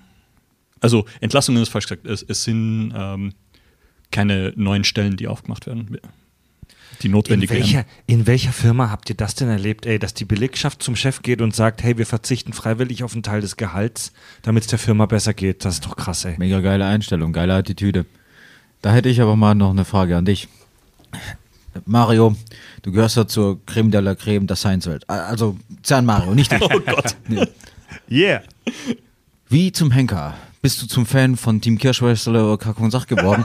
Weil, von, von, als, als Physiker, als Physiker, als, äh, ähm, ich meine, du hast ja echte Physiker um dich rum und äh, wir, unser Wissen ist ja aus Star Trek oder so übernommen. Da, ähm, wie, wa, wa, was hat dich ja an der Sendung so begeistert? Wow, da, mu da muss ich ausholen. Aber das ist ja ein Laber-Podcast, also passt das schon. Ähm, ähm, ich meine, wenn, wenn ich zurückdenke, als ich hm, fünf, sechs Jahre alt war, ja. Okay, das ist wirklich weit ausgeholt. Ich wurde mal geboren. Es war ein Ja. verregneter Dienstag im alten Griechenland. Ich meine, als, als ich jung war, ich habe Samstag 14 Uhr Nachmittag auf ORF, damals noch FS1, Raumschiff Enterprise. Das war der, der Termin, wo man sich als junger Bursch hinsetzt und denkt, jetzt habe ich ein, ein Abenteuer, das ich mit jemandem miterleben kann. Und dann die Mama, nee, wir müssen jetzt rausgehen, spazieren. Und dann hast du die Woche versäumt. Da hat es kein Netflix gegeben, wo ich mir die Episode wieder nachsehen habe können. Nee, und das war halt so der Fixpunkt. Und das hat so damals schon in jungen Jahren diesen, diesen Drive gebracht. Sowas möchte ich auch mal machen.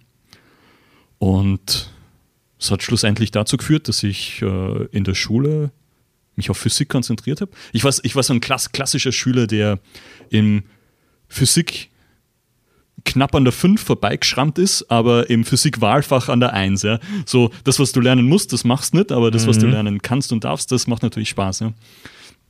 Äh, schlussendlich habe ich mich dann entschlossen, Informatik zu studieren. Und dann kommt man halt mit Leuten zusammen, die die ganze Zeit im Sci-Fi-Nerdtum ableben. Ja. Und das ist einfach äh, eine eigene Welt. Ja. Und dann sucht man immer wieder nach neuen Input. Wo findet man andere Leute, die auch interessiert sind in diese Themen, diese Gebiete? Und irgendwann stolpert man über einen Podcast. Ja? Ist das CERN sehr nerdy? Also in deinem Büro hängen Kalender von Rick and Morty, Star Trek, äh, Super Nintendo und noch diverse andere. Ist es relativ nerdy hier am CERN oder haben die Leute einen Stock im Arsch? Nee, ich, ich würde sogar sagen, dass die, äh, die Belegschaft sehr unnerdig ist, äh, sehr gegroundet. Oh Gott, mein Deutsch. ähm, Also du, du hast sehr im Leben verankerte Personen hier, weil es, es funktioniert nicht. Du bist, der Großteil der Belegschaft ist nicht aus der Region, ne? das, die kommen alle von irgendwo her. Du bist in einem Land, in dem du die Sprache höchstwahrscheinlich lernen musst, weil nicht viele Französisch als Fremdsprache auf, auf der Reihe haben von Anfang an. Und da musst du dich dann halt einfach durchbeißen. Und die Leute, die das machen, die haben, die haben dieses gewisse Etwas.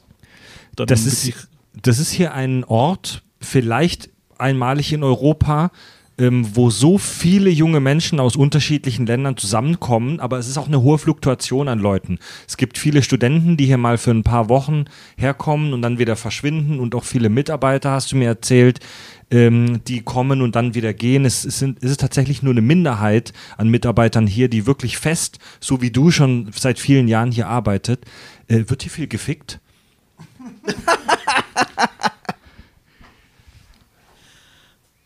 nicht unter der Belegschaft, also das hätte ich noch nicht mitgekriegt. Ja. Okay. Also, aber aber es, es gibt natürlich äh, viele andere internationale Organisationen hier und wenn man sich die äh, diversen äh, Familien ansieht, sind dort teilweise schon äh, diverse Liebespärchen aus unterschiedlichen Organisationen bei diversen Afterwork-Partys zusammenkommen. okay, also er hat, er hat uns gerade so, so wie soll ich sagen, ähm, verschlüsselt zwischen den Sätzen gesagt, ja, wie die Sau. Glaubst, glaubst du etwa bei der Entdeckung des äh, Higgs-Boson ist hier eine mega Orgie geschoben worden oder was? Ja, aber Nein, neun aber weißt Monate du- später explodieren die Geburtenzahlen in Genf. Nein, aber weißt du, hier kommen ständig neue Studenten und junge Leute und gehen wieder und kommen und treffen sich und so. Das wird doch, also Oh, was die Studenten machen, kann ich nicht sagen. Ja? ja. Aber du musst verstehen, wir, wir haben viele verschiedene Studentenprogramme. Ähm, eines sind, ist für technische Studenten, die sind für ein Jahr da. Die arbeiten spezifisch an einem Projekt. Und das ist Sommerstudenten, die sind nur für zwei Monate da. Ja. Die lassen natürlich die Sau raus. Ja. Ja, genau. Äh, guter Punkt. Wird am CERN viel gesoffen? Gibt's hier geile Partys? Ähm, nicht am Gelände, die gehen dann raus und machen das in den diversen Bars und Lokalen in der, in der Gegend da. Was sind denn so Voraussetzungen, um, um im CERN zu arbeiten? De facto brauchst du bestimmte Abschlüsse, du brauchst bestimmte äh, Nationalitäten, also du musst zum Beispiel äh, von einem Member State sein. Ähm, du brauchst mindestens einen Bachelor-Abschluss in einem Fach, das für das CERN interessant ist. Ähm, du solltest hoffentlich den CV mitschicken in einer Bewerbung. Also so wirklich äh, grundlegende Sachen, die die Personalabteilung dann abchecken kann. Und wenn du da mal durch bist, landest du in einen, in einen großen Pool. Und dann hängt es davon ab, ob äh, irgendjemand am CERN ein Projekt hat mit genügend Funding, dass er eine Stelle aufmachen kann. Wenn ja, dann kann er in diesen Pool reinschauen und sich äh, jemanden aussuchen. Okay. Interessant. Ja, die Geschichte hatte Mario, der, der Podcast Mario vorhin schon kurz angesprochen. Wir haben gestern vor dem CERN Hostel, also es gibt auf dem Gelände so ein, CERN, so ein Hostel, so ein einfaches Hotel, wo wir alle übernachten. Äh, da haben wir eine Studentin aus äh, Belgien kennengelernt, die auch, glaube ich, schon einen im Turm hatte. Und der haben wir dann noch mehr Bier gegeben und sie, wir sind ins Gespräch gekommen, weil sie Zigaretten schnorren wollte von einem von uns. Und dann die, sie, ihre Spezialisierung war Detektorphysik. Und sie meinte dann, ja, dass viele aus ihrem Kurs gerne hierher gekommen wären und sie war eine der wenigen, die es geschafft hat. Und sie ist auf einem klapprigen Fahrrad von Belgien nach Berlin gefahren. Und sie war relativ gesprächig und war dann schockiert, dass Vollidioten wie wir, die von einem Sauf-Podcast kommen, äh, hierher dürfen. Äh, worauf ich eigentlich zu sprechen kommen wollte, das ist der letzte, äh, der letzte Punkt in meinen Notizen und der heißt Fun und Angst vorm CERN. Es gibt, es gibt tatsächlich viele Leute auf der Welt leider, die Angst haben vor den Dingen, die am CERN passieren. Und Ja. einer der skurrilsten Vorfälle hat sich im Sommer 2016 zugetragen. Äh, ein, ein, ein Jahr, das an Skurrilität kaum zu überbieten ist, denn in diesem Sommer haben auch wir die Kack- und Sachgeschichten uns gegründet. Im Sommer 2016 ging ein Video rum, in dem man Menschen sieht, die auf dem Gelände des CERN in schwarzen Kutten vor einer Statue der Hindu-Göttin Shiva stehen. Übrigens ist das direkt neben dem Hostel, wo wir pennen. Da sieht man diese Statue. Und äh, die führen dort ein düsteres Ritual durch äh, und opfern eine Frau. Die wird mit einem Messer erstochen. Und es ging die Story rum, dass hier CERN-Wissenschaftler mit Hilfe von dunkler Magie versuchen, ein Dimensionsportal oder sowas zu öffnen. Alter. Ja. das Ding war natürlich schwach, äh, es war ein Hoax. Also, wenn ihr das Video mal sehen wollt, dann gebt mal ein CERN Ritual Hoax. Es war natürlich Quatsch. Ja. Äh, aber das ist, war ja auch schon eine Zeit, wo du schon da warst. Hast du mitgespielt? Wer hat das gemacht? Was, ist, was waren die Folgen des Videos? Dieses Video war, soweit ich weiß, ein sehr schlechter Scherz einer Gruppe Sommerstudenten. Und das hat einige äh, Probleme nach sich gezogen, weil das natürlich äh, für die Außenwirkung vom CERN extrem schlecht ist, ja? weil das landet dann in diversen Social Medias und das führt dann zu äh, Negativkommunikation. Die Verschwörungstheorie-Bubble ist damals komplett darauf Ja. abgegangen. Ja. Das war unglaublich. Und da hat man dann als Organisation natürlich das Problem, das Ganze äh, wieder in gelenkte Bahnen zu bringen. Du musst Leuten erklären, dass äh, am CERN nicht Cthulhu beschworen wird. Ja? Auch das gehört zur Wer glaubt so eine Wissenschaftskommunikation. Scheiße, jetzt mal ohne Witz. Wer glaubt was? Wenn du das siehst, das Video heißt, in CERN haben die hier jetzt weil sie nicht weiterkommen, weil sie zu blöd sind Fab, mit ihrem. Partikelscheiße. Es gibt sie leider. beschwören sie Die jetzt ganzen Jesus, Alter, die springen da drauf auf, Mann. Ey, Es macht mich Die wahnsinnig, dass es Leute die gibt, die so eine ja, Scheiße glauben. Leider. Hat Bier man, wenigstens, hat man die äh, Studenten dann wenigstens vermöbelt ordentlich? Nachwirkungen. Nichts, das jemals öffentlich besprochen wurde. Aber ich schätze mal, die haben sicher einen Rüffel kassiert. Ich glaube, die Studenten wurden Cthulhu übergeben, kann das sein? Die wurden als erste durchs Dimensionsportal geschickt. Ja, also, wenn, liebe Hörer, schaut euch das mal an. CERN Ritual Hoax. Das ist direkt neben dem Hostel, wo wir, äh, die Kagis und Team Kirschwässerle pennen. Probieren wir heute Abend nochmal nachzustellen. Ja. Ja. Und dann schauen wir mal, ob wir in die, äh, die Twilight Zone eintreten können, ja. Dann löscht's mich aber bitte aus dem Podcast. Es gibt, äh, es gab 2010 einen Low-Budget-Zombie-Film, der am CERN gedreht wurde. Decay heißt der. Gedreht von einem Doktoranden im Lauf von zwei Jahren. Ich habe in den Film mal reingeguckt, der ist unfassbar schlecht gemacht. Äh, aber trotzdem irgendwie ein spannendes Phänomen, weil da in dem Film geht es darum, dass in den Tunneln und unterirdischen Gängen vom CERN Zombies auftauchen. Ja. Hast du mitgespielt? Ah, ich war einer der Zombies, nee. Er war der Tunnel. Ich war die Crowbar. Hast du das mitgekriegt damals? Äh, nur, nur danach, als es rausgekommen ist. Aber die Story kommt natürlich von Half-Life. Vielleicht als, als Fun Side-Fact: ähm, In den äh, Design Notes von Half-Life kommt Gordon Freeman von der Universität Innsbruck ans äh, Black Mesa Research Lab. Genauso wie ich von der Universität Innsbruck ans CERN bin. Ach nein. Half-Life spielt vielleicht hier in Genf. War wie das Institut Black Mesa, wusste, weiß man aus den Spielen, wo das war? Also bei mir viel zu Arizona, glaube ich. Arizona, ja. Oh, geil, müsste man wieder, mal wieder spielen, ey. Ja, 2013 gab es ähm, einen der größten Momente der Filmgeschichte, den RTL-TV-Katastrophenfilm Helden. Ähm, in diesem Film wird am CERN aus Versehen ein schwarzes Loch erzeugt. Äh, Und die Welt geht dann unter und irgendwer muss die Welt retten. Ich habe mir, das- ich hab mir den Film natürlich nicht angeguckt in Vorbereitung auf diese Folge, oh, weil der grauenhaft sein muss. RTL-TV-Film halt. Und dieser Film war aber leider, muss man sagen, am Zeitgeist. Denn zu dieser Zeit, so um die späten 2000er, frühen 2010er, war es wirklich in der Laienpresse, sage ich mal, in der Mainstream-Presse ein Thema, ob am CERN schwarze Löcher erzeugt werden, die vielleicht die scheiß Welt in Gefahr bringen könnten. Ich kann mich an den an die Artikel auch erinnern und ich Absolut, muss ich auch gestehen, noch. ich, muss gestehen, an dem Tag, an dem der LHC in Betrieb genommen wurde, das konntest du ja live über einen Livestream beim CERN angucken. Ich habe das geguckt. Ich wollte gucken, ob der Stream gleich weg ist. Ich meine, mein, mein, mein Kirschwasser einpacken kann. Tobi, Ja. Tobi ze ze zeigt gerade auf sich und sagt ich auch. Ja, echt, wirklich? Oh Gott, ey, ihr seid so, ihr seid Kretas, Ey, Mann. und, wa- und aber trotzdem war es ja ultra faszinierend dazu zu gucken. Also ich, ich, äh, es war ja schon im Voraus kommuniziert, also Leute, bleibet mal ruhig, da wird kein schwarzes Loch kommen. Und da, aber die Neugierde war geweckt. Also es war vielleicht Publicity, die der, der, die der CERN nicht haben wollte, aber es hat dazu beigetragen, dass ich glaube, ganz, ganz viele Leute ähm, sich damit mal befasst haben mit dem Thema. Da hat einer einen super tollen Hoax gebaut. Ein, ein GIF, ich glaube, das dauert eine Minute lang oder so. So quasi als, als Hidden Link. Oh, wir haben eine äh, Überwachungskamera in einer unserer Untergrundkavernen. Und die, die kannst du dir anschauen. Ne? Und da klickst du halt dann so drauf. Und das sieht wirklich so aus, als wäre es eine von unseren Kameras.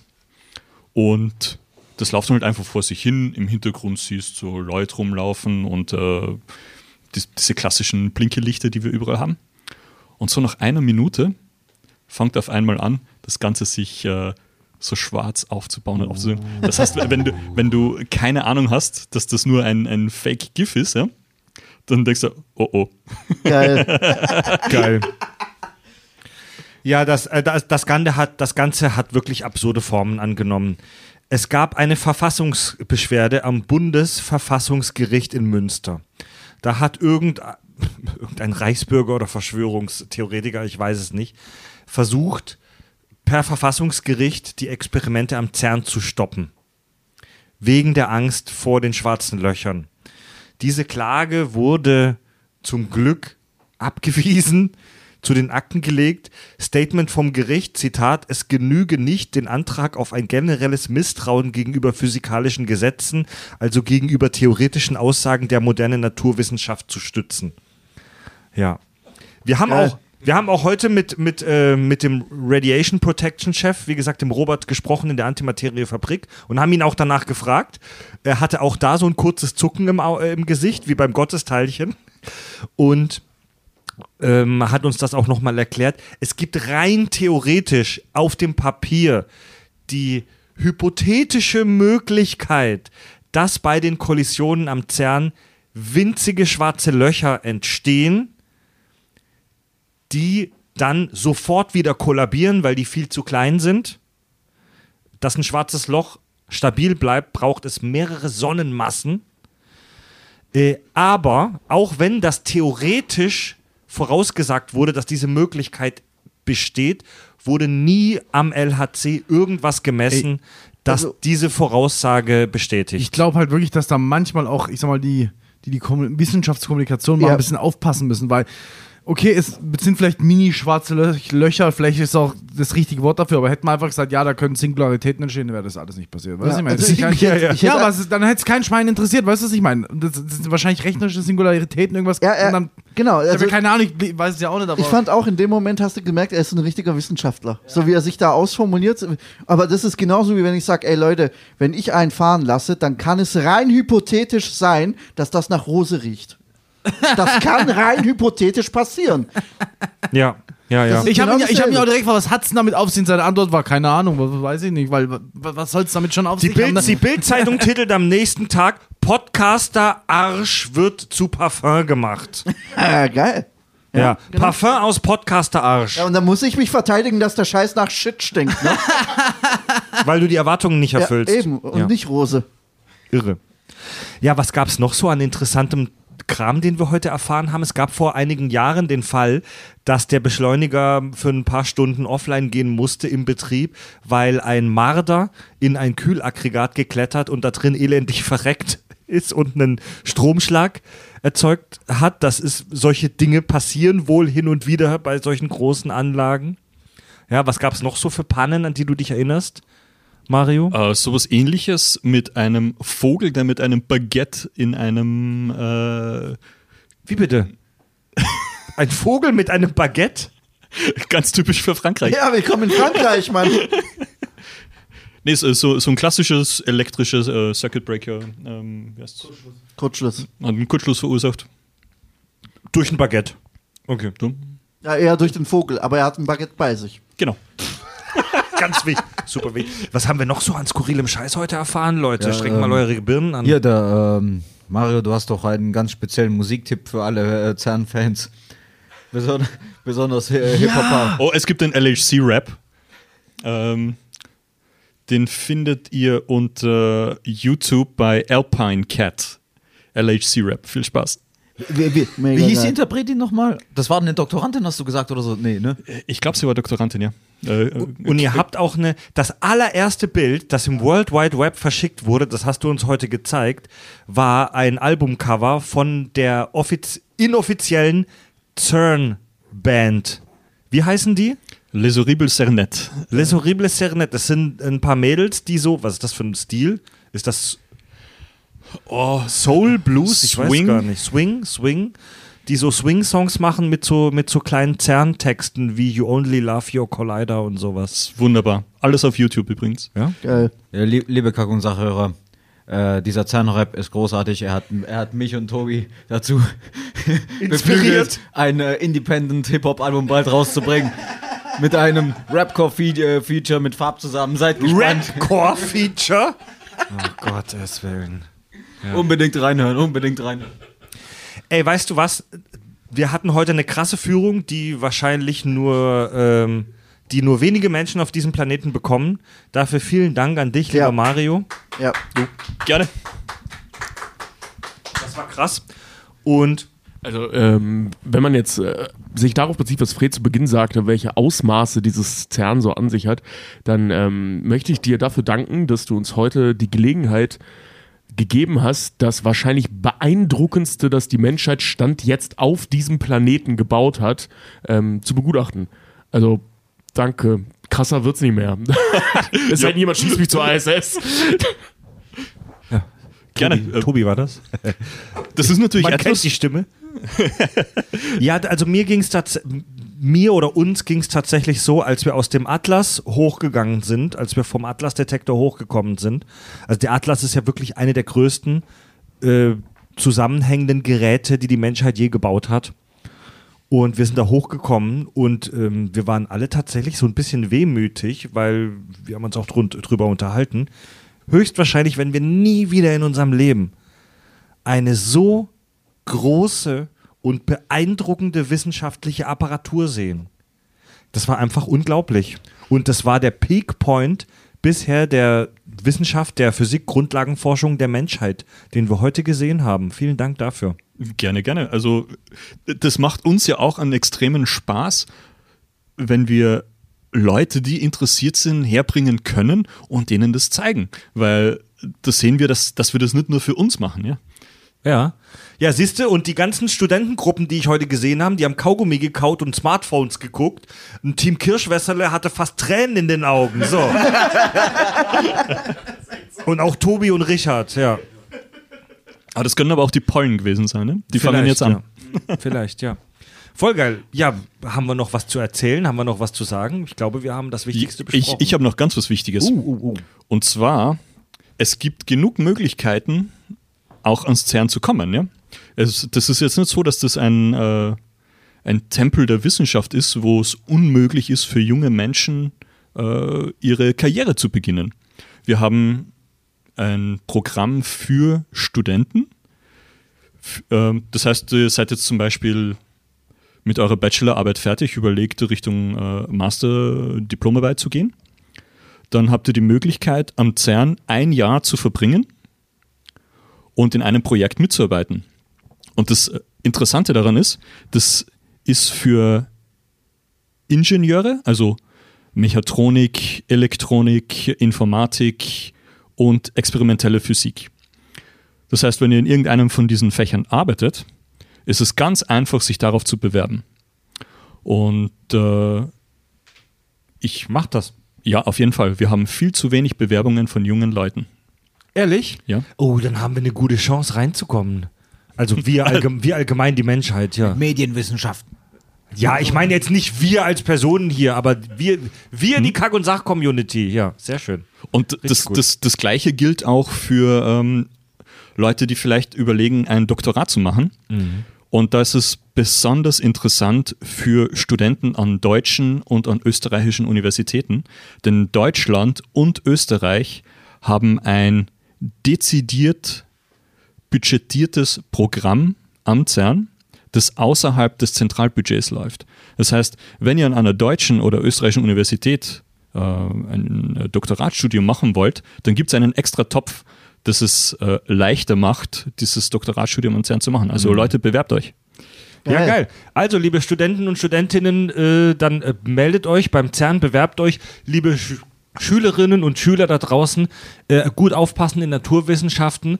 Äh, dann könnt ihr richtig absaufen am CERN und bei einer der legendären und brutalen Orgien am CERN teilnehmen. Wenn das keine Motivation ist, ja komm, Mario grinst. So funktioniert Wissenschaftskommunikation. Du musst den Leuten was bieten, das sie haben wollen. Ja, richtig schön. Äh, Leute, wir machen jetzt tatsächlich Feierabend. Ähm, wir gehen jetzt noch alle Mann über die französische Grenze und geben uns die. trinken ein paar interessante Getränke in so einem Craft Beer Haus. Trinken wir es trinken wir es mal so aus. Drücken wir es mal so aus. Tut mir leid. Austrinken werden wir auch. Ja.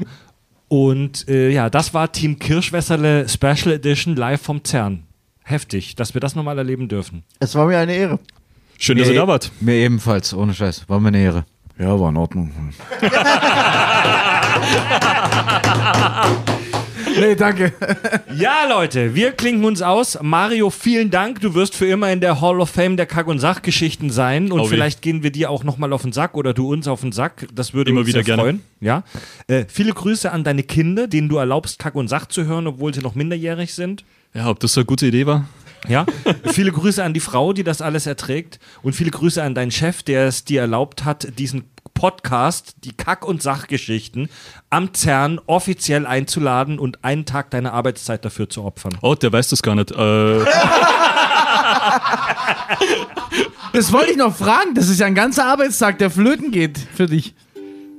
nee, nee, nee. Äh, die, äh, die Arbeit als Visitor Guide gehört bei uns zum Arbeitsprogramm Uh, das dazu. gehört, steht im Arbeitsvertrag Voll geil. sozusagen. Genau, also das ist einfach Outreach. Das, ist, das gehört für uns Geil. dazu. Und es wird von uns erwartet, das auch zu machen. Cool. Ja, Leute, wir freuen uns jetzt auf die Kneipe. Andi, Podcast Mario, Fab, Fred, CERN Mario, Tobi und Richard im Hintergrund sind noch am Zocken und Andis Frau sagen Tschüss. Willkommen